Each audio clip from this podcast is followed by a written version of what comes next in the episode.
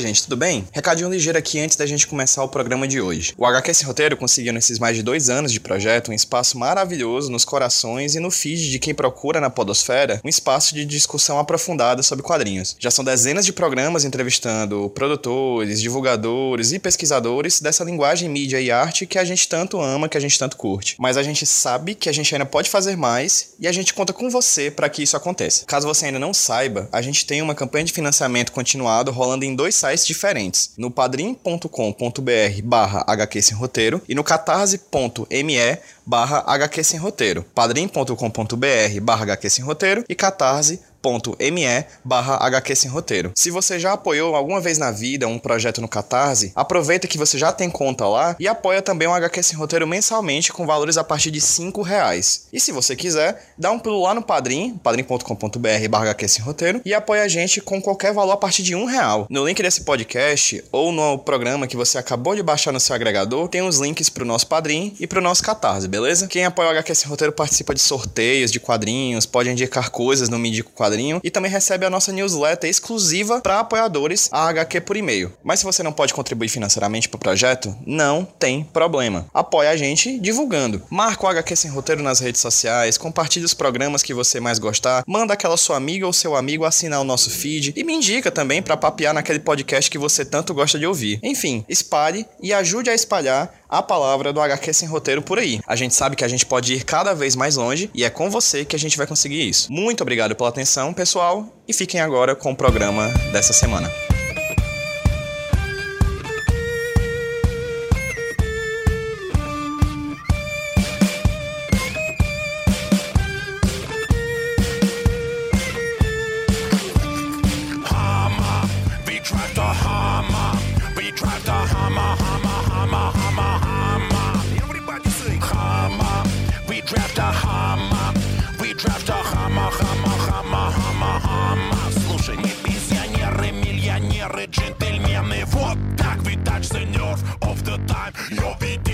Fala galera, beleza? Quem tá falando com vocês é o Pedro, trazendo para vocês mais um HQ Sem Roteiro Podcast, o podcast de quadrinhos aqui da rede Iradex de Produções Associadas. E hoje eu vou lá para lá do Atlântico, vou atravessar o Atlântico para falar com alguém que está na Europa. Vou falar com, com a Rússia? Não, mas é mais ou menos ali a metade do caminho, pelo menos chegando um pouquinho mais perto de lá.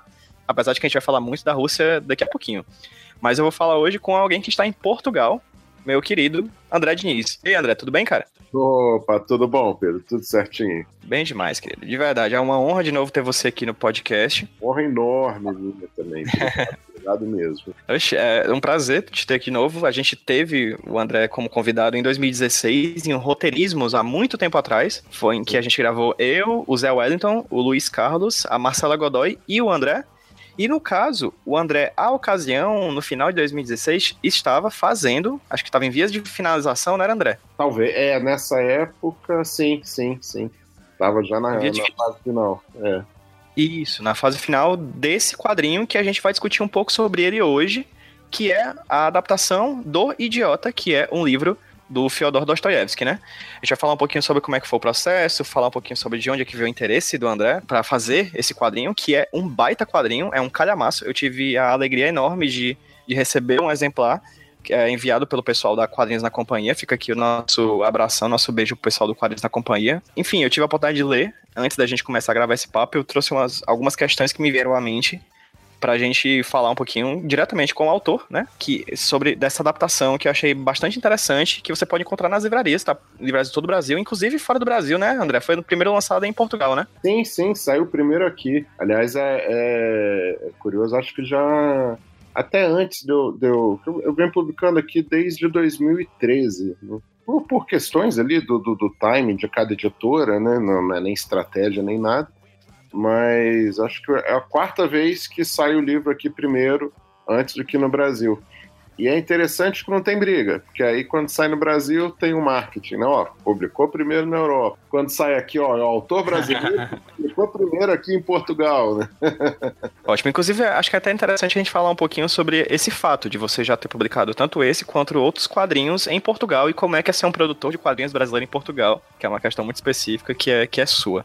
Né? Mas antes André, antes de falar sobre isso, Uma peraí, dúvida. Peraí. Gente, antes da gente continuar esse papo aqui com o André Diniz, deixa eu apresentar para vocês uma informação interessante que eu tava pensando inicialmente para ser esse papo, mas acabou virando um outro programa. Vamos lá. A edição que a Quadrinhos na Companhia lançou aqui no Brasil do Idiota, desenhada pelo André Diniz, ela foi prefaciada por um professor chamado Bruno Gomide. O professor Bruno Gomide, ele é um dos especialistas tanto em russo, a língua, né, a linguagem russa, quanto na literatura russa. É um texto muito bacana, um prefácio maravilhoso explicando ali no começo de, de, da edição, no começo do quadrinho, é, algumas questões relacionadas à vida e à obra do Dostoiévski, por exemplo, quem foi Dostoiévski, quem é esse personagem Dostoiévski, esse autor Dostoiévski, e onde se encaixa no, no, meio da biblioteca, no meio da bibliografia escrita pelo, pelo Dostoiévski, O Idiota, esse livro que posteriormente virou quadrinho pela mão do André Diniz. E o que, que eu tinha pensado inicialmente de fazer? Eu tava pensando em primeiro chamar o professor Bruno Gomide pra gente papear um pouquinho sobre sobre o Dostoiévski, sobre quem era o Dostoiévski, sobre a obra do Dostoiévski, e aí fazer uma edição e colocar nesse programa aqui que vocês estão ouvindo, do André Diniz, como um prefácio do programa. Se tem um prefácio do Bruno Gomide no quadrinho, por que não fazer um prefácio em áudio, entre aspas, também sobre o Dostoiévski para lançar aqui no programa?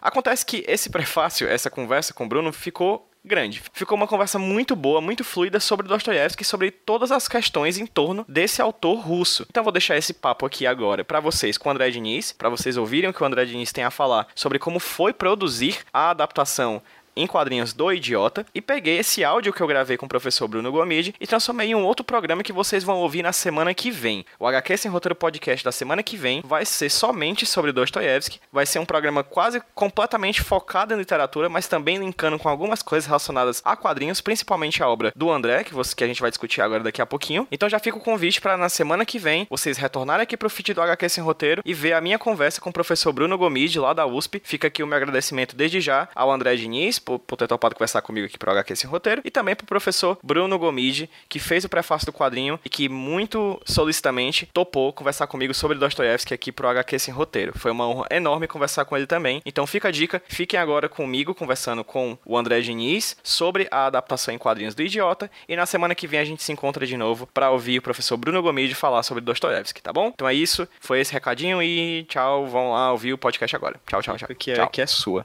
Né? Mas antes André, antes de falar sobre isso, uma dúvida. Eu não lembro de ter falado contigo essa questão que eu sempre converso com os quadrinistas que são convidados aqui pro HQ Sem Roteiro. Acho que a gente não conversou sobre isso naquele papo sobre adaptação em quadrinhos do roteirismo. Já que a gente tá tendo a ocasião, a oportunidade. Me fala um pouquinho sobre como é que foi o teu contato inicial com os quadrinhos. Você começou a ler quadrinhos na infância, se sim, quais? Como é que você foi do André, leitor de quadrinhos, pro André, o André fazedor de quadrinhos? Vamos lá. É, é... eu começo a responder a pergunta daquela forma menos interessante, surpreendente possível, mais clichê possível. Eu desde criança, né, lia quadrinho, adorava quadrinho. Curioso assim, até antes de saber ler, eu já eu fazia ali os meus quadrinhos e não tinha ninguém próximo ali que minha irmã não era uma leitora ali, assim, era, né, de, de, de como qualquer criança ali da época, mas não tinha nada ali, não, ninguém em casa desenhava e não tinha colegas, não tinha até, até mesmo saí, terminei o colégio sem, sem né, cheguei na faculdade sem ter um amigo ou alguém próximo assim que fosse um grande leitor de quadrinhos. Então, é, é, eu confesso que nem eu sei responder de onde que veio essa identificação tão imediata, né? Porque sempre foi a minha forma de me expressar, sempre foi o quadrinho, desde muito novinho. Para ir para questão mais ali, né, na prática, os meus primeiros leitores ali né, eu passei até a partir de 94, né, quando eu tinha 18, e comecei a fazer os meus primeiros fanzines, sem nem ter ideia de que aquilo que eu estava fazendo se chamava fanzine. Eu queria veicular de alguma forma aquelas histórias que estavam na minha gaveta, né, decidi fazer em, em, em Xerox, né, fazer edições ali, um quarto de ofício, com, com, com, com oito páginas, na verdade era uma folha ali dobrada e cortada, e colocava para distribuir nos pontos, né? E aí tem ali um, eu sempre tem, tive a veia ali meio exagerada com algumas coisas, já fazia 500 cópias, entendeu? Assim, né? Para fanzine era tiragem estúpida, né? Mas claro, era distribuído gratuitamente, senão essas 500 cópias estavam na casa da minha mãe até hoje ali, né? Sem ter saído.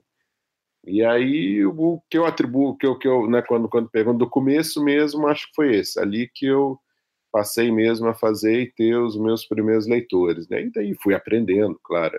E, e pela primeira vez também tendo um ciclo ali de, de de amigos, de leitores, né, de pessoas que faziam quadrinhos também, né, ali que eu comecei a conhecer a minha turma de fato. E assim, eu sei que com o passar dos anos o estilo dos artistas vão mudando, né? Mas o, teu, o teu traço é muito característico, assim. Inclusive é uma das coisas que o Bruno Gomide, que é o cara que faz, escreve o prefácio dessa, dessa, dessa edição do Idiota aqui no Brasil, fala que é muito característico, muito similar à xilogravura, né? Sim, sim. Esse traço, ele já nasce nesse período de quando você começa a fazer quadrinhos ou é uma coisa que você vai assimilando com o passar do tempo? Não, foi uma busca bem depois. Foi curioso que o meu estilo, acho que foi se moldando de acordo com o que eu ia achando é, soluções para driblar as minhas limitações. Né? É, é, mas foi é interessante que nessa época ali eu me espelhava num, por exemplo, a minha menina dos olhos eram as poucas edições que me chegavam de quadrinho franco-belga. Eu gostava muito daquela é, nem, nem tanto a linha clara do Tintin, mas é, aqueles quadrinhos tipo Espirru, assim, mais é quase um desenho animado, uma coisa ali assim, bem com, com, com aquele desenho pincelada tal. E eu, por, por uma época ali, bati com a, com a cara na parede tentando reproduzir aquilo, não chegava nem perto, até o momento que eu parei, praticamente parei de, de desenhar, né? É, fui, fui, fiz parceria com outros desenhistas, fui passando né, os roteiros para eles.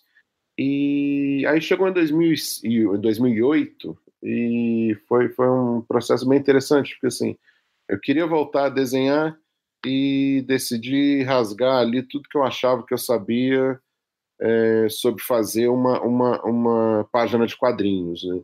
Então eu parti praticamente do zero, né, dentro do que isso é possível. E comecei a me, a me avaliar. Né? Fui vendo, não, que, que, que, afinal de contas, o que, que eu tenho a oferecer? Né? A minha mão, e fui chegando a umas conclusões. Né? A minha mão é pesada. Se eu vou fazer um, um traço na folha de papel com lápis, com uma lapiseira, só fica aquelas pontinhas de grafite ali pulando, porque eu tenho que ser um grafite 09 e olhe lá, que ela vai quebrar, né? Minha mão é pesada. O meu olhar, ele é bruto, entendeu? Eu enxergo círculo, eu enxergo quadrado, né? Eu não tenho uma nuance de enxergar um... de olhar uma pessoa e fazer um retrato, por exemplo, né? É, mesma coisa com cores, né? E aí, na, na, na, ao mesmo tempo, eu fui vendo o que, que me fascinava, o, ao olhar, né? E aí sim, eu cheguei na, na, na xilogravura e na arte africana. E as coisas se casaram muito bem, porque a xilogravura, né, é, falando de mão pesada, nossa, a xilogravura você desenha né, cavando na madeira, né? Mais pesado que isso, impossível. Aquele traço rústico mesmo, grosseiro mesmo. Né? E isso sempre me fascinou. É, a arte africana ela tem uma ela não, não que ao mesmo tempo não é cômica entendeu? Então isso tudo foi me fascinando e foi achando ali o meu caminho. Opa eu tenho eu não tenho aquilo mas tenho isso. E esse caminho aqui é interessante né? então a partir daí eu fui buscando ali o meu o meu caminho né? Eu acho que a partir de 2008 que eu poderia é, pela primeira vez assim que eu dizer ó eu sou roteirista e desenhista de HQs, né? Antes eu era ali, eu sabia contar uma história com desenhos, mas, né, achava, sabia que é, qualquer um ali poderia dar mais graça aquilo do que eu. Excelente, então ele já está completando seus 10 anos, então, nessa dupla função, né? É verdade, é verdade. 10 anos. ótimo, ótimo. Antes da gente falar sobre o, o Idiota, deixa eu contar uma pequena história que aconteceu comigo. Eu tava um dia, a minha noiva, à época, namorada, a gente tava indo em direção a uma praça aqui de Fortaleza há muito tempo atrás. E a gente calculou mal é, esse, essa distância, a gente atravessou muito mais quarteirões do que a gente imaginava que atravessar. E a gente morrendo de sede, enfim, meio-dia, Fortaleza, aquela coisa, ultrapassando os 30 graus. A gente vê longe um, um sorveteiro, um picolezeiro, no cantinho da rua, assim, a gente corre para ele como se a gente tivesse visto um oásis. E aí a gente pede um picolé para ele e tudo mais, cada um compra o seu. E esse cara tá valendo o idiota do Dostoiévski certo? Isso aí já faz o que? Uns, uns cinco ou seis anos, assim. Ela pode até confirmar depois dessa história, caso os ouvintes queiram confirmação e não, não pensem que é uma fanfic. Mas, de toda forma, ele tava lendo. É um calhamaço, esse livro é um calhamaço, são um dos vários calhamaços do Dostoiévski, são um dos vários calhamaços da literatura russa. É, não, a minha surpresa não foi pelo sorveteiro, tá lendo? Foi por alguém trabalhando no sol de 30 graus ainda está lendo, se concentrando naquela leitura. Isso, nossa, Exato. isso muito esse grau de concentração. Exatamente. Tá, ele estava na sombra, mas mesmo assim ainda era bem quente. E aí a gente estava conversando sobre. E aí a gente ficou fascinado, assim. A gente perguntou para ele: caramba, tu tá lendo Dostoiévski? É, você já leu? Aí eu não, nunca li e tal. E ele falando que é um grande fã do Dostoiévski, tinha vários livros do Dostoiévski. Todos eles lançados, inclusive, por uma editora daqui do Brasil, a 34, que acho que é aqui lança alguns dos livros dele. Ele fala que, inclusive, o favorito dele era o Jogador. Acho que era esse o nome do livro. Maravilhoso, sim. É o jogador? Tem um, tem um, né? Tem um chamado jogador. E é, era, um, era o favorito dele. Ah, a 34, inclusive, ela é a editora que traduz direto do russo, né? Então, e as edições são maravilhosas. Por que, que eu falei essa história pra ti? É porque esse, até o momento em que eu tinha pego o teu quadrinho, foi o mais perto que eu cheguei de um Dostoiévski na minha vida. eu nunca tinha lido nada do Dostoiévski e, de fato, esse, esse momento em que eu recebi esse quadrinho da Quadrinhos da Companhia, seu, adaptação, foi o mais perto que eu cheguei da obra dele. E não me arrependo. Assim, realmente, é, me arrependo de não ter lido, claro, Dostoiévski, que é uma coisa que eu quero ler um dia na minha vida, mas é, é interessante as formas como, como eu tive acesso à obra dele. E essa foi a segunda vez que eu tive uma história com Dostoiévski. e é muito boa, assim. A tua adaptação é realmente muito boa. Eu falei isso off fora da gravação, mas estou falando agora dentro da gravação. Realmente é um quadrinho que eu particularmente gostei muito. Tem muitos aspectos que eu acho extremamente interessantes. O fato de ser uma adaptação de um grande clássico da literatura e quando é grande, a palavra grande ela pode ser adaptada de várias, é, entendida como várias formas. quando você fala grande, porque é um livro gigante, né? É um grande livro simbolicamente para a literatura russa. Mas de toda forma eu queria, antes de começar a falar sobre, sobre isso tudo, eu queria saber assim como eu te perguntei como é que você chegou nos quadrinhos, perguntar como é que você chegou em Dostoiévski. Sabe que eu fiz ali com, com, com ele uma coisa que, que eu gostaria de fazer com todo escritor, mas na verdade foi consegui uma, duas, três vezes só.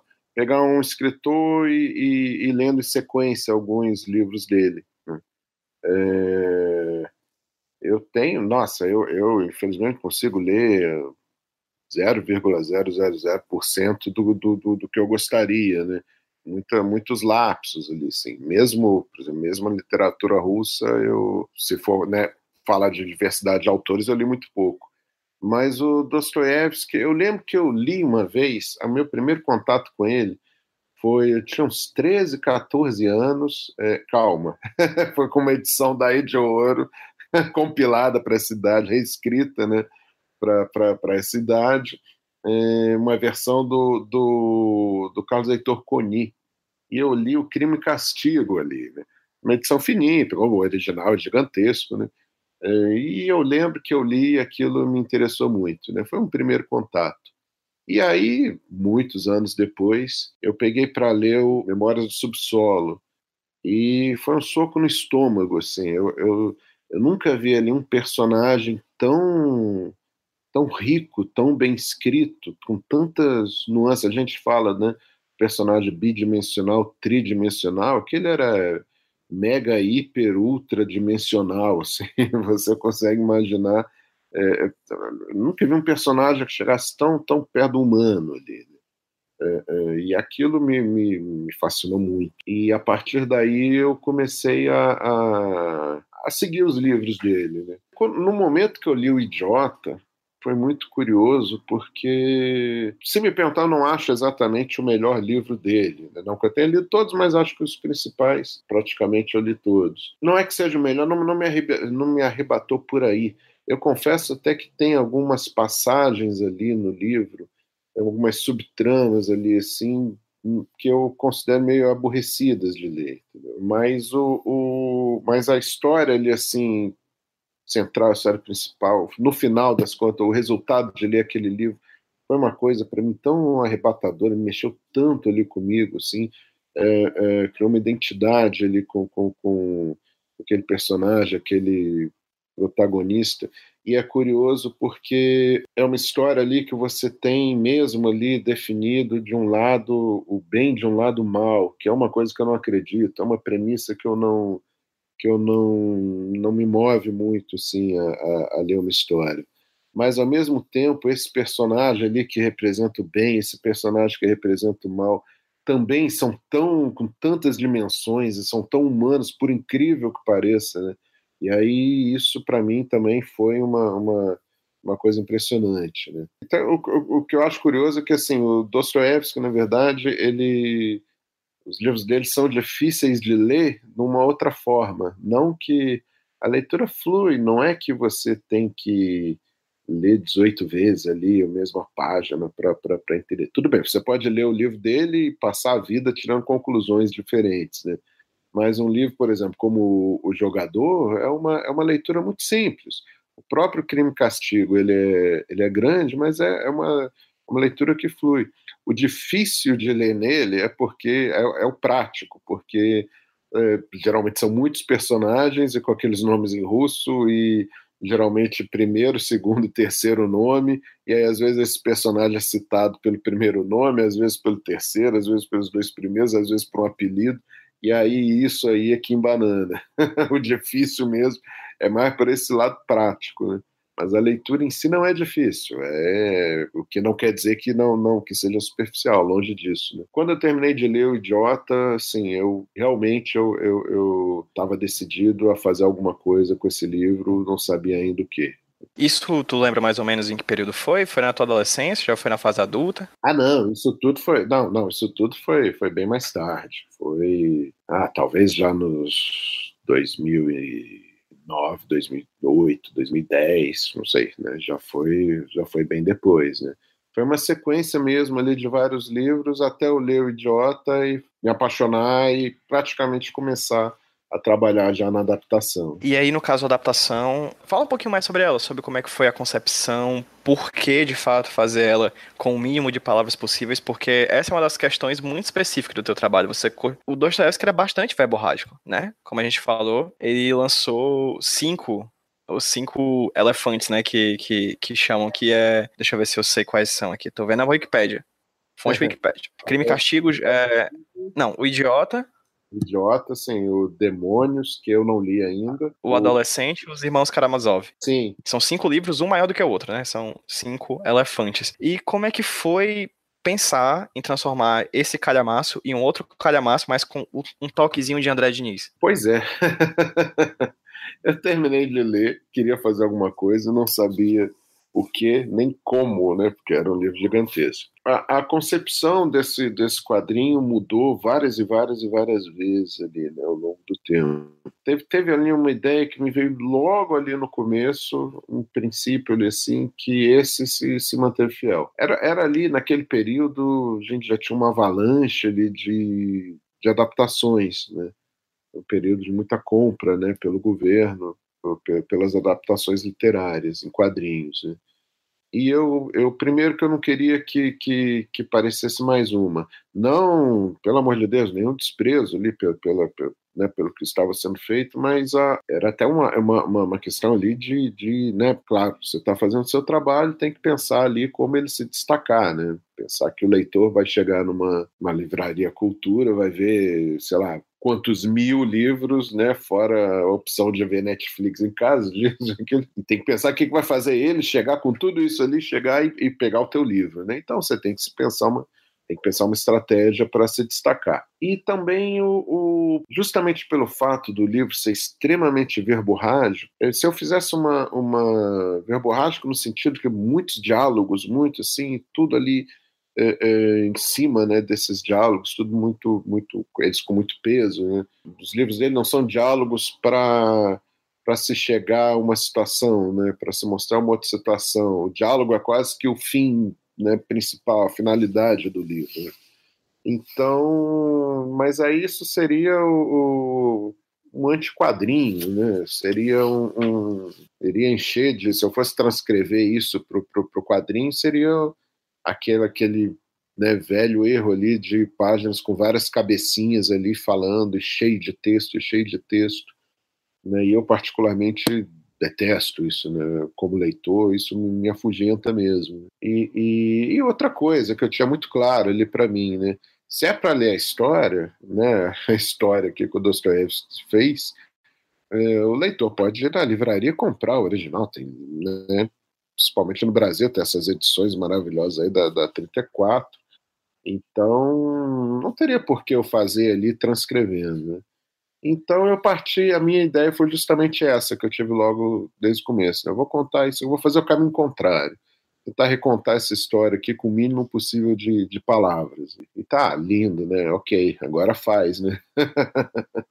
Esse agora faz que, que, que foi puxado, né? Foi o livro, a edição da, da 34, tem, se não me engano, mais de 600 páginas, né? E, e num primeiro momento ali, o trabalho foi, foi imagina você chega ali num pântano, né, quer fazer uma, uma horta ali, ou quer construir a tua casa lá, o primeiro trabalho vai ser derrubar tudo, né, fazer uma analogia aí não muito politicamente correta, mas dá para entender, né, vamos pôr isso aqui tudo abaixo. Né? A minha preocupação inicial foi essa, né, vamos cortar aqui a gordura, né, vamos pensar, deixa eu diminuir isso aqui para eu né, para isso tudo caber aqui na minha mão. Claro, li o livro, reli, né, até um ponto ali que, que eu estava bem íntimo ali da história. Né. E ao, ao decidir focar na, na, na, trama principal, há vários personagens coadjuvantes, mas que eles não têm exatamente uma história. Eles estão ali meio que né, ao lado, meio que sustentando momentos ali da história que, que, que havia um hiato na história principal. Então, isso por um lado facilitou, que no que eu foquei na história principal, pronto. Então, essa parte aqui está de fora, eu vou ficar aqui com, com com a nata aqui do, do da história, né, do, do, romance. Então isso já fez diminuir essas 600 e tantas páginas, né? Mas até aí tudo bem, mas o, o maior desafio foi justamente esse, né? Passar ao, ao máximo né, em imagens, em cenas, em acontecimentos, aquelas palavras, coisas que eram ditas, né? E isso foi um exercício total ali da, da, da, linguagem do quadrinho, porque quadrinho basicamente é isso, né? Assim, é uma história que é mostrada, né? é uma história que acontece com o leitor, né? A literatura é mais uma história contada, narrada, né? Então pode parecer sutil, mas é a diferença é, é completa. Né? Então, o, no momento seguinte foi foi esse jogo, foi buscar é, formas de das imagens e da, dos gestos e das expressões dos personagens passarem é, essa história né, é, o mais próximo possível. Para mim também foi muito importante assim assumir, ah, o, o, essa é a minha história, entendeu? Não é a história do Dostoiévski. Esse é o meu idiota. Parece meio é, é pedante pensar isso, mas é justamente o contrário, né? Assim, né? foi o maior, cara. o clássico já tá ali, né? O clássico tá lá, você não tem nada somar isso aqui. O teu quadrinho faz direitinho e tal, que. Né? Mas do Dostoiévski tá lá, o clássico tá ali intocado. Né? Então, isso ajudou também, né? Por um lado, num primeiro momento ali paralisa, né? Pô, vou mexer esses personagens, né? os personagens do, do, do, cara lá agora vão ser meus, né? Mas aí, num segundo momento, né, é, é, me senti bem mais livre. Meio que toda tradução é isso, né? Tipo, é meio que é o trabalho da pessoa fazendo dela própria, né? Tipo, até mesmo se você pensar numa tradução do russo pro português, é meio que o idiota do Dostoiévski, mas também é do tradutor, né? Não deixa de ser. Sim, sim, sem dúvida, sem dúvida. No caso, numa adaptação, então, é, é isso é muito forte, né? Você precisa recontar do seu jeito, com a sua. Imagina, né? O, o, o livro foi escrito por um, por um por um dos deuses da literatura na Rússia no século XIX, né? Provavelmente ele escreveu a pena, não sei.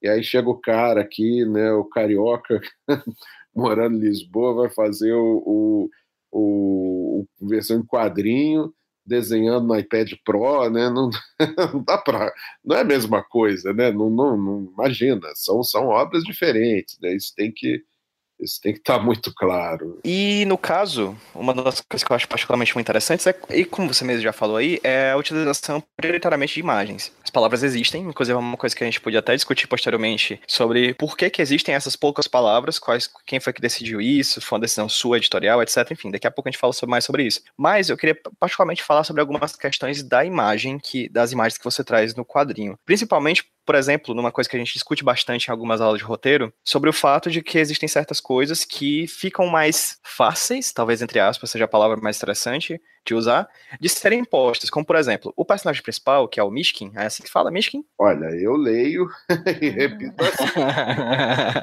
é verdade, nós não somos especialistas em russo, né? Aí, no caso, esse personagem, ele sofre de ataques epilépticos, né? Sim, sim. E eu não, e eu não li o livro, certo? Eu não li o livro, mas o que eu sinto quando eu leio o quadrinho, e talvez seja uma coisa do livro, você pode até falar se possível, é que quando ele está prestes a ter um ataque epiléptico, esse sentimento ele vai se tornando crescendo.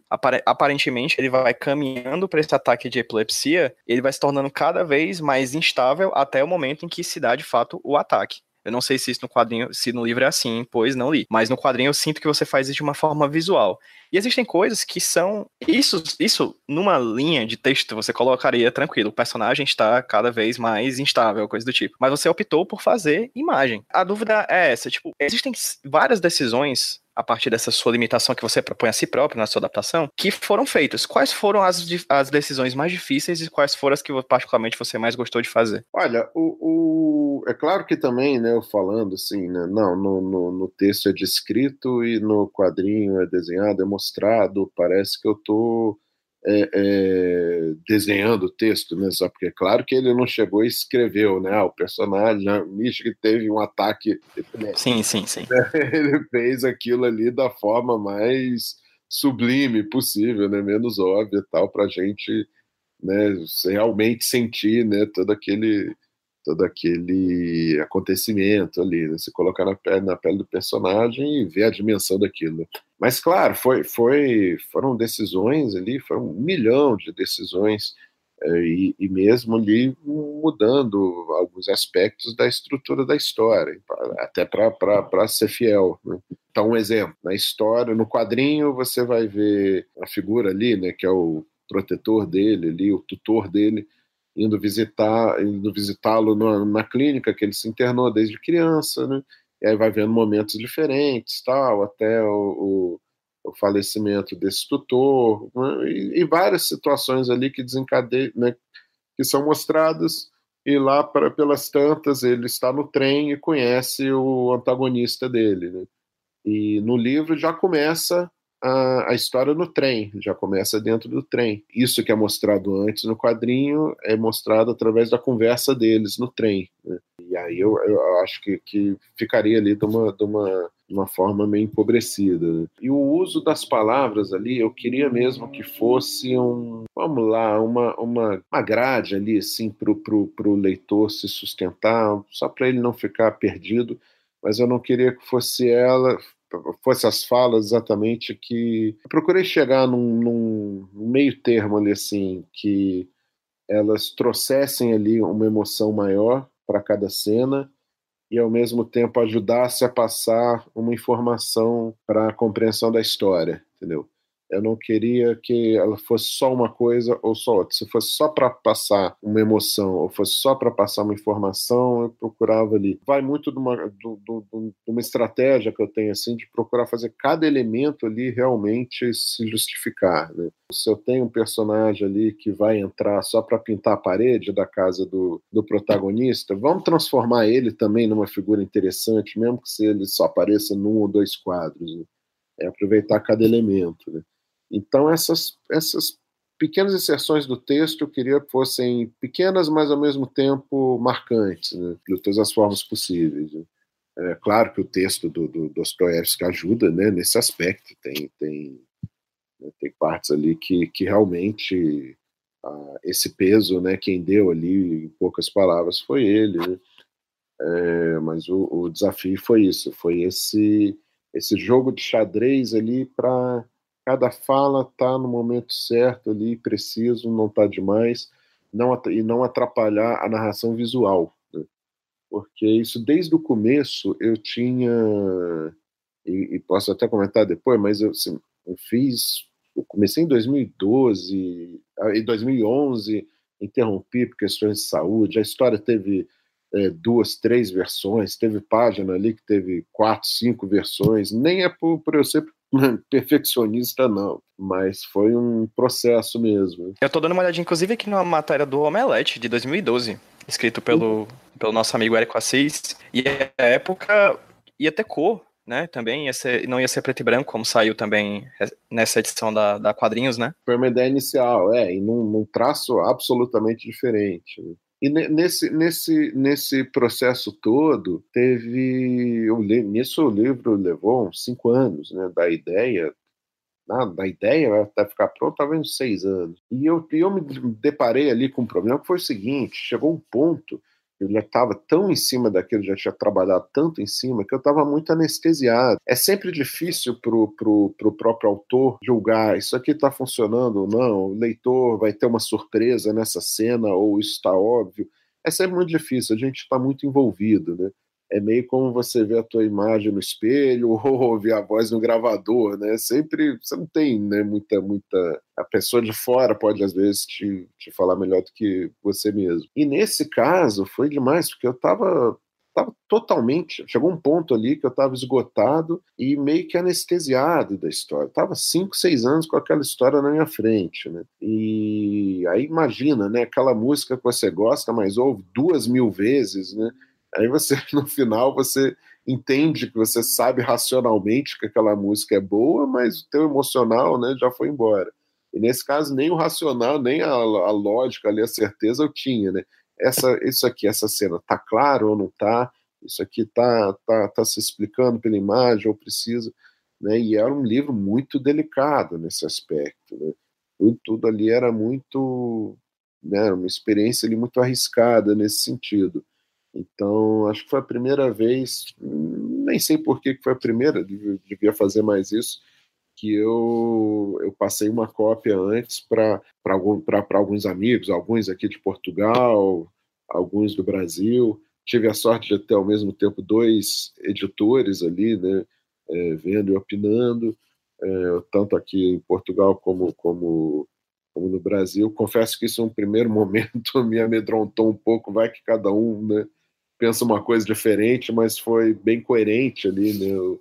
a lógica, né, o pensamento, o caminho ali de cada um, a visão de cada um, e tive essa ajuda, né, para nesse eu precisei. Para ter essa, olha, isso aqui está compreensível, está fácil, a imagem passa isso, como é que é, e claro, né, às vezes tem opiniões divergentes, mas me ajudaram bastante ali a, a me situar. Ótimo. E como a gente falou, inclusive, naquele podcast que a gente gravou sobre adaptação para o roteirismos, essa também não foi a sua primeira adaptação, né? Não, não. Eu fiz. Com esse peso foi. Né? Eu fiz é, é, algumas adaptações de livros de filosofia ali para escala educacional. Pode me fugir algum aí da cabeça.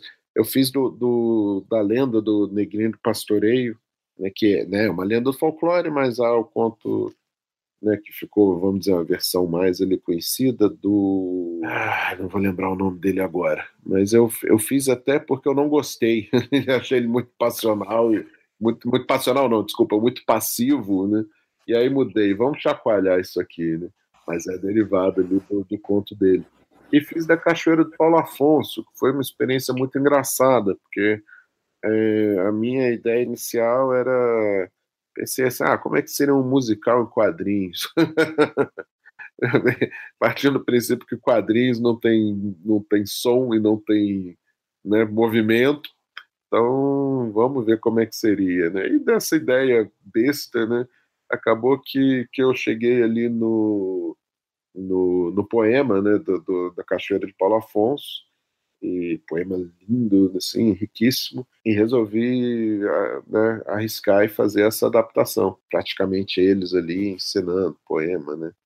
É, ensinando não, vivenciando, né? Mas uma coisa meio teatral, meio... Né? E foi muito bacana, que aí saiu pela, pela, pela editora Palas, teve... chegou a, a, a ser... chegou a ser adquirida, pela, pelo governo estadual de São Paulo. Teve, teve uma, umas compras assim para as escolas que foi bem bacana, foi bem gratificante. André, você falou uma coisa que eu acho que é interessante a gente pensar, porque eu achei muito particular do teu trabalho, que você falou que esse quadrinho, e acredito que alguns quadrinhos anteriores e alguns que virão, você fez no iPad? Sim, sim, sim.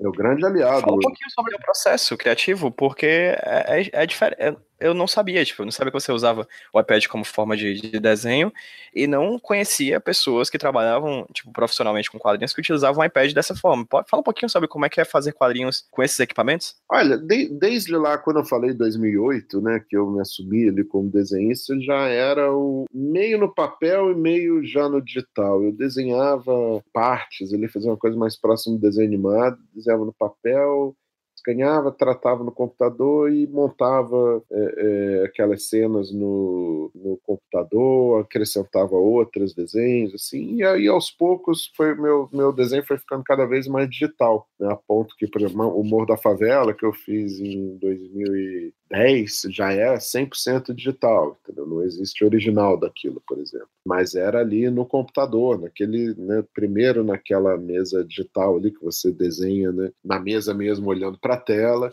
Aí tive um período ali com experiência assim TIC, que é aquela você desenha ali direto na, na tela, ligado no computador, caríssima, né? Fiz um investimento ali, na verdade não é, é, eu dizia para mim mesmo que eu adorava aquilo ali porque eu paguei tão caro que eu tinha obrigação de adorar, mas na verdade, na verdade, eu não, por alguma questão não sei se até de ergonomia, eu nunca me adaptei 100%. Quando eu vim aqui para Portugal, eu vendi né, meu computador, vendi a Cintiq, eu sou dependente de tablet, eu tudo ali assim. Eu, eu, eu, me resolvo muito bem no digital mesmo. Estudo língua no, no, no, no, tablet, as minhas anotações são no, digital.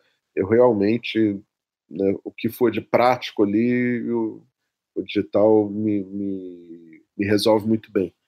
E aí eu tinha, estava aqui com, com, com tablet da Samsung, que tinha uma canetinha muito boa ali, assim, e aí comecei pela primeira vez a fazer uns desenhos ali a sério, e comecei a gostar. E aí eu estava querendo justamente. É, minha ideia era retomar o Idiota, retomar minha produção, que tinha ficado parado assim, uns três anos anteriores por questão de saúde, já falei publicamente, ali, uma estafa com depressão ali que, que realmente me, me derrubou. Né. E aí eu queria retomar tudo.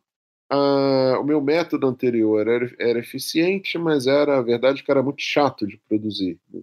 Essa questão de montar ali as, né, as formas ali dos personagens. E aí, pela primeira vez, eu quis, ah, vamos lá, vamos, vamos desenhar ali da, da forma mais clássica, né? Pegar, pegar a caneta e desenhar, né? Mais um clássico adaptado para os dias de hoje. Né?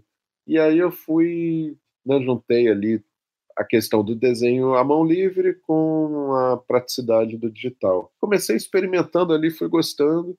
Aí achei ali que o tablet me bastava, até o dia que eu entrei aqui numa FENAC, tinha um iPad Pro ali, exibição, aí eu hesitei, já tô com o meu, mas vamos lá, experimentei aquela caneta ali na tela.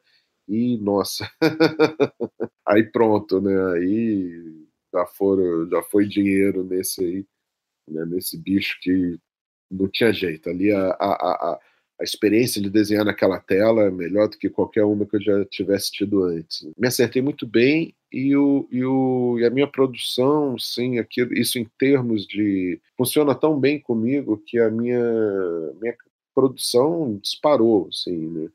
Eu, eu, no ano 2016 foi meu primeiro ano aqui em Lisboa, também ajudou isso, é uma nova fase, né? E eu desenho idiota nessas 400 páginas, muitas ali assim tiveram que ser refeitas. Imagina, eu com uma ferramenta nova, uma forma nova de produzir. Aí eu fazia a primeira página, então, aí na página 10, na 50, na 100. Quando eu olhava aquela página 1, 2, 3 lá, o traço já tinha mudado totalmente. Eu até os personagens já estavam diferentes. Aí eu voltava lá e, e refazia as páginas ou modificava alguma, né, lá pela página 50, que já estava uma coisa intermediária, modificava algumas coisas. Né? Nesse, nesse período, ali, um período de um ano, eu marquei bem, assim, de maio de 2016 até maio de 2017, com as 400 páginas do Idiota e com as cento e poucas ali do do Matei Meu Pai Foi Estranho, que foi a HQ que eu fiz depois. Foi uma faixa de 500 páginas desenhada num ano. Nem é. Nossa Senhora. É, não, foi, foi. Né? e não é uma questão, pelo amor de Deus, não é uma. Parece que eu estou falando assim que eu faço mais que todo mundo. É claro que página de quadrinho é uma coisa, uma medida absolutamente tudo menos exata, né? Você, o meu, meu desenho é simples, é ágil, é, são, são poucos quadros por página, né? Vai ter, de repente, alguém ali que fez 50 páginas num outro formato, formato maior, e com mais detalhes e com cores, né, tal, e de repente essa pessoa com 50 páginas ralou mais do que eu nesse período, né? Então, estou falando, isso não é uma questão né, de, de, de medir nada, mas para mim foi maravilhoso, né? para mim foi e continua sendo. Né? Eu, pela primeira vez, assim, eu, eu, eu posso dizer que eu tenho prazer em sentar e desenhar. Isso foi a minha maior conquista. É por isso que eu vou dizer novamente gravação, coisa que eu falei antes, fora da gravação, que é você é o Stephen King brasileiro. Você tá ah. aí na, na meta de lançar um quadrinho por semana. tal, tal qual o Stephen King lançando livros. Mas, cara, é, é, impress... é como eu tava falando, é impressionante mesmo a tua, a, tua, a tua produção recente, assim. Tu já fez outro quadrinho depois do, já lançou outro quadrinho depois do Idiota, né? Na verdade, teve o, o Matei Meu Pai Foi Estranho, que eu fiz depois do Idiota, mas no Brasil saiu antes. Né? E aí saiu aqui agora o Malditos Amigos, que foi um HQ que eu, que eu curti muito fazer, assim, é uma, é uma um meio termo ali entre uma, uma história... Eu emprestei experiência própria minha para um personagem fictício, né? É um tatuador do, do Centro Velho de São Paulo, né? Quem me conhece pessoalmente sabe que, que a tatuagem não faz parte do meu universo, nem como cliente. Quem não me conhece é só me olhar ali de manga curta que vai né, perceber que não foi exatamente né, do, do meu dia a dia que eu tirei. Né? Mas era um tipo de person um personagem, era, era uma ideia de um personagem sem história que eu tinha, que eu tive lá atrás e de repente me veio uma história sem personagem. Queria falar dessa questão da depressão, da estafa da, dos grandes centros urbanos, né, principalmente São Paulo. E aí a história nasceu disso, né? Casei essas duas ideias e aí saiu aqui primeiro, de novo. Né? se tudo correr bem, logo, logo tá aí no Brasil. Uma pergunta que eu queria fazer para ti há muito tempo, só que agora, como estamos só eu e você aqui na gravação, vou poder fazer, porque naquela a gente estava com muita gente. A, uhum. sua, a sua mudança para Portugal, ela se deu também pelo fato de você querer fazer quadrinhos em Portugal? Não por isso, já vinha publicando aqui, já tinha criado um laço aqui bem bacana. Né? Foi, foi, acho que foi uma, uma, uma, junção de várias coisas, desde as óbvias, né, a questão do, do, da violência no, no, no Brasil. Eu tive, eu sou do Rio, né, saí de lá em 2003 já, assim, com, com desenvolvendo mesmo uma, uma fobia, uma, uma, algumas questões, né, alguns problemas ali por causa dessa paranoia, desse medo ali constante da, da violência né, e do caos urbano, né? E, e quando eu falo violência, entra a violência do, do, do, da criminalidade e violência do trânsito, né? É um país que 50 mil pessoas morrem ali de acidente de trânsito, 80 mil feridas, né? Isso aí são números de uma guerra. Você vê o tempo todo ali de onde que vem né, esses números, né? A cada fechada que você toma tal. E aí eu morei em Petrópolis um período, né? Pô, período não, sete anos, né? Depois fomos para São Paulo, que era uma. Engraçado, fui morar lá em 2010 apenas, né? Mas sempre eu tive uma ligação muito forte, né? Com, com São Paulo, uma cidade que desde os meus oito anos ali, assim, eu, eu ia com frequência, levar meus fanzines, ir nas lojas, é, meus primeiros momentos ali, acho que sozinhos, eu comigo mesmo, né, foram lá em São Paulo, então tem uma ligação muito forte, quando fui morar já tinha mais amigos lá do que no Rio até, né? mas, mas o fato é que, assim, toda essa paixão, meio que uma paixão platônica, porque os cinco anos que eu morei em São Paulo, é, pelo menos três ali eu estava me tratando de, de, de estafa e depressão. Né? É alguma coisa ali que né, não sei dizer se, se foi necessário se necessariamente São Paulo. Na verdade, eu falei três anos, mais um ali é que eu demorei, eu já não estava bem e demorei um tempo para buscar ajuda. Né?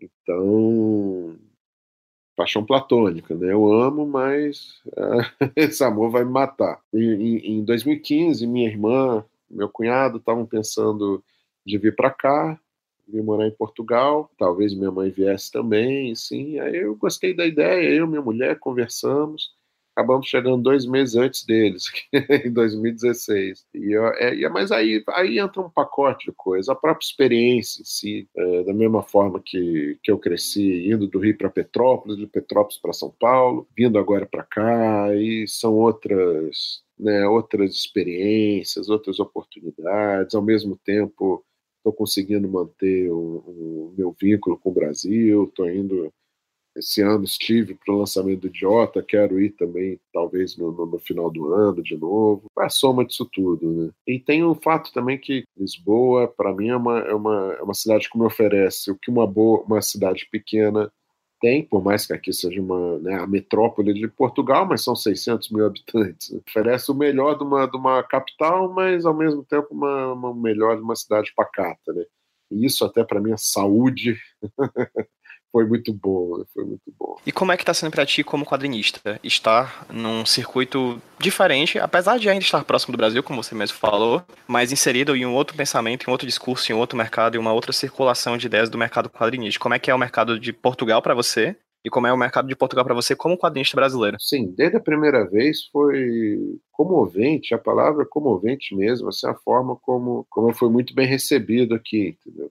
É, principalmente pelos colegas aqui né, de, da banda desenhada, né, que, que, é como chama os quadrinhos aqui. Né.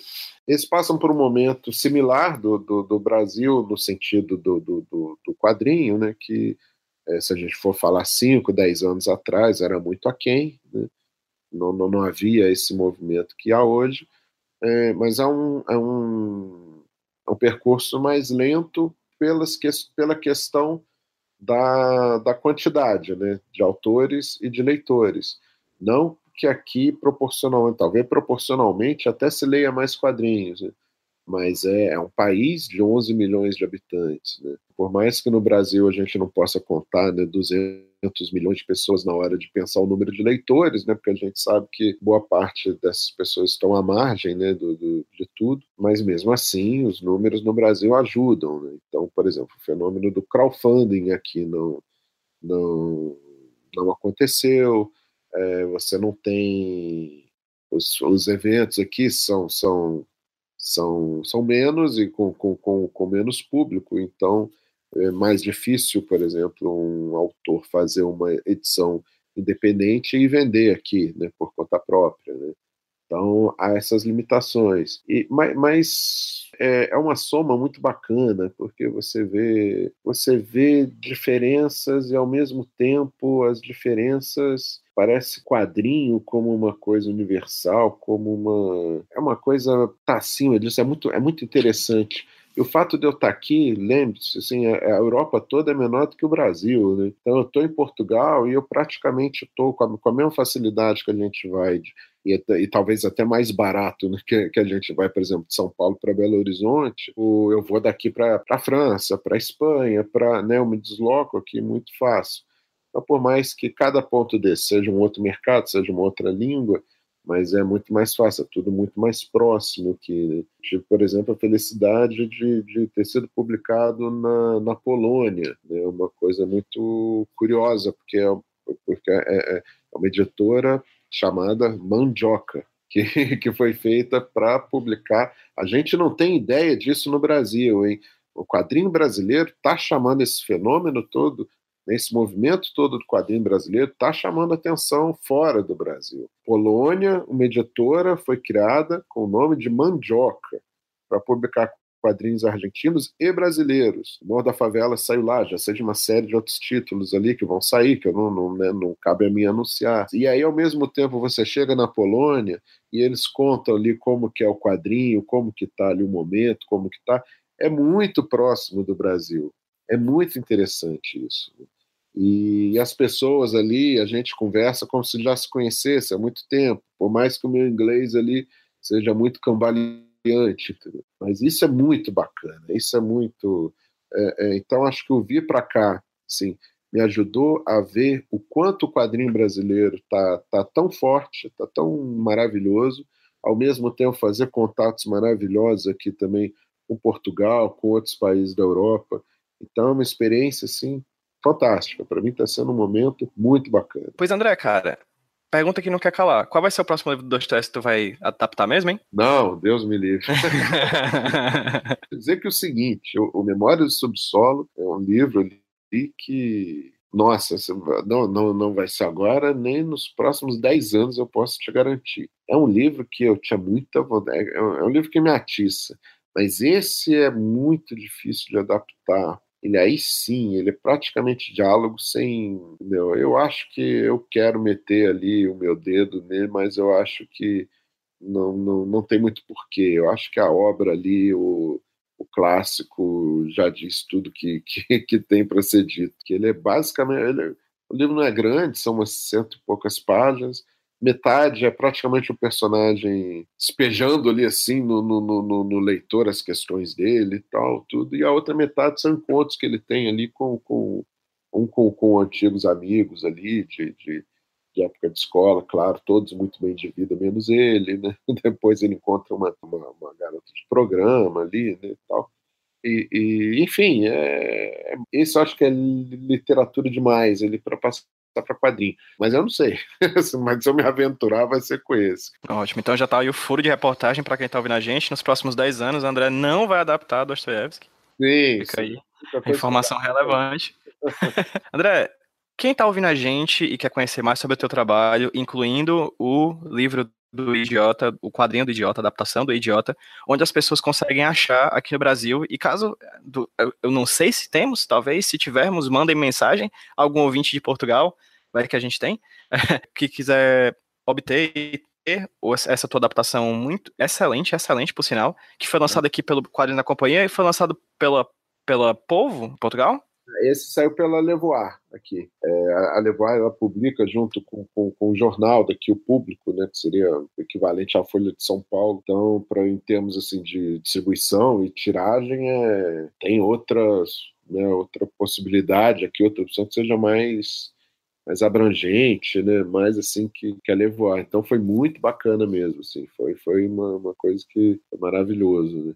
E eu, e eu venho publicando né, os outros dias com a Polvo, que é né, editora do meu coração também, né, não é? Mas o, essa, essa experiência ali com a Levoar, até pelo, pelo alcance, né, foi, foi muito bacana. E como é que as pessoas daqui do Brasil e desde Portugal conseguem encontrar os teus trabalhos? Olha, o, o Idiota, na, na, aí no Brasil, a companhia está fazendo um trabalho maravilhoso, assim, que eu confesso que ele ficava mal acostumado ali, né? Tanto divulgação, distribuição, pelo que eu vi, pelo que eu sonhei, tá impecável. Então, o idiota, você, com certeza, o leitor acha fácil, né? Teve, teve, publiquei no, no, no, no lancei no final do, do, do, ano passado também, na CCXP, o Matei Meu Pai Foi Estranho e o Olimpo Tropical, em parceria com o Laudo, né?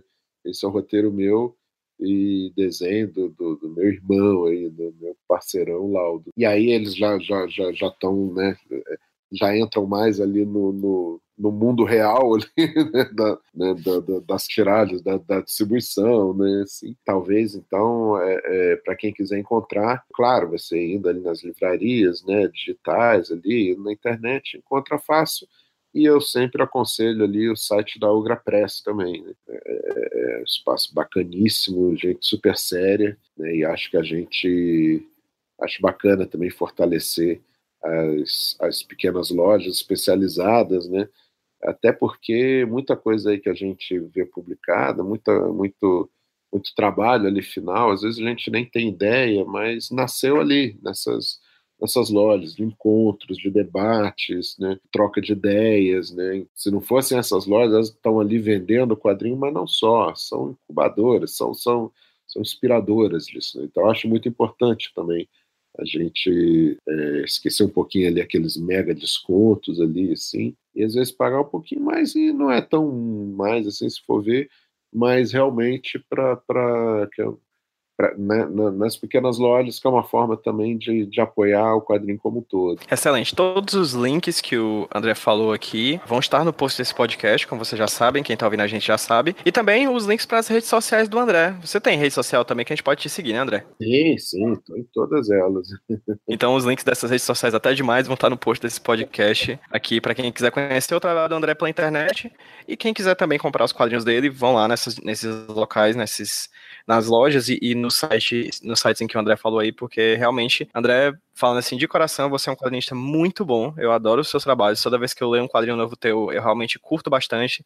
Eu oh. adoro o, o Quilombo Orunhaê, eu adoro os, os Sete Vidas, eu gosto, adorei o Idiota, a edição da quadrinho da companhia é caprichadíssima. Não à toa é, é a editora que lançou Mouse e Persepolis aqui no Brasil. Enfim, muito obrigado, de fato, por você estar produzindo quadrinhos. Como leitor de quadrinhos, eu só tenho a agradecer. E muito obrigado pelo papo de hoje também. Nossa, obrigadíssimo. Né? Para mim, é, é, é, o valor de eu estar aqui falando com você e né, tendo oportunidade de estar aqui com esse espaço é, é, é, é maravilhoso, é maravilhoso. Assim, é, na falta de uma palavra mais. mais forte, mas é, muito bacana, é muito bacana. Ah, fazer quadrinho, para mim, é parte do, do, do, da importância é isso, estar tá fazendo amigos, estar tá conversando, trocando ideias. Então, obrigado mesmo, hein? obrigado mesmo aqui pelo convite. Tamo junto sempre, sempre que precisar estamos aqui. E para quem tá ouvindo a gente, muito obrigado por mais uma audiência, muito obrigado por ouvir mais um HQ Sem Roteiro Podcast. E a gente se vê na próxima. Vamos dar um tchauzinho aqui para quem tá ouvindo a gente no 3, 2, 1. Tchau, gente, até a próxima. Um abração.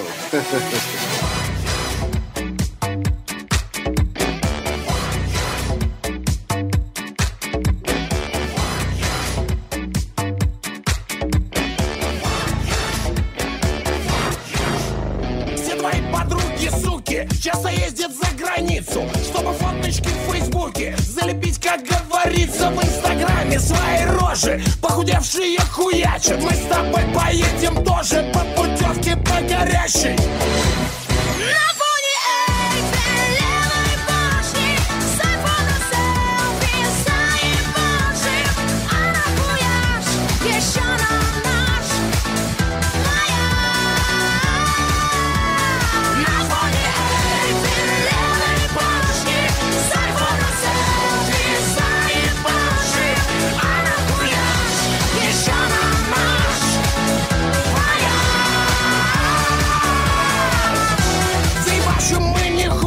чем твои эти паскуды. Устриц будем жрать на ужин В ресторане из посуды.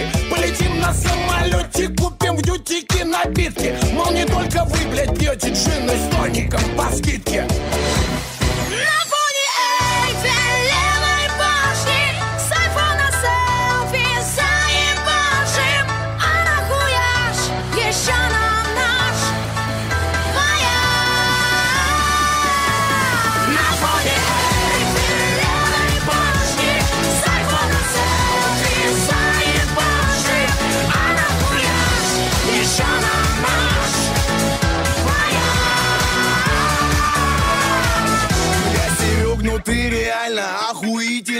мужик То обводишь на Ван Гога? То увозишь Геленджик А теперь еще с Парижем. Чую вскоре, хлебну горе Ведь могу свозить свою я разве что ли В Евпатории Она листает ленту туже Петля на шее туже На моей, на этой левой Ведь теперь и нужен, нужен. Устрицы, вино, серьезно Седалище не треснет. Я прошу тебя, Сережа Проще рожа, реже песни На фоне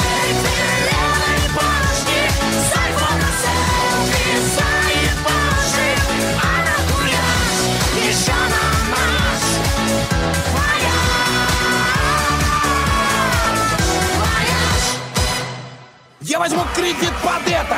Дело надо, блядь, обстряпать. Отдыхаем, хули, лето. Ты возьми у Светы шляпы. Мама последит за кошкой. Едем мы к врагам проклятым. Мы присядем на дорожку. На Париж, как 45-м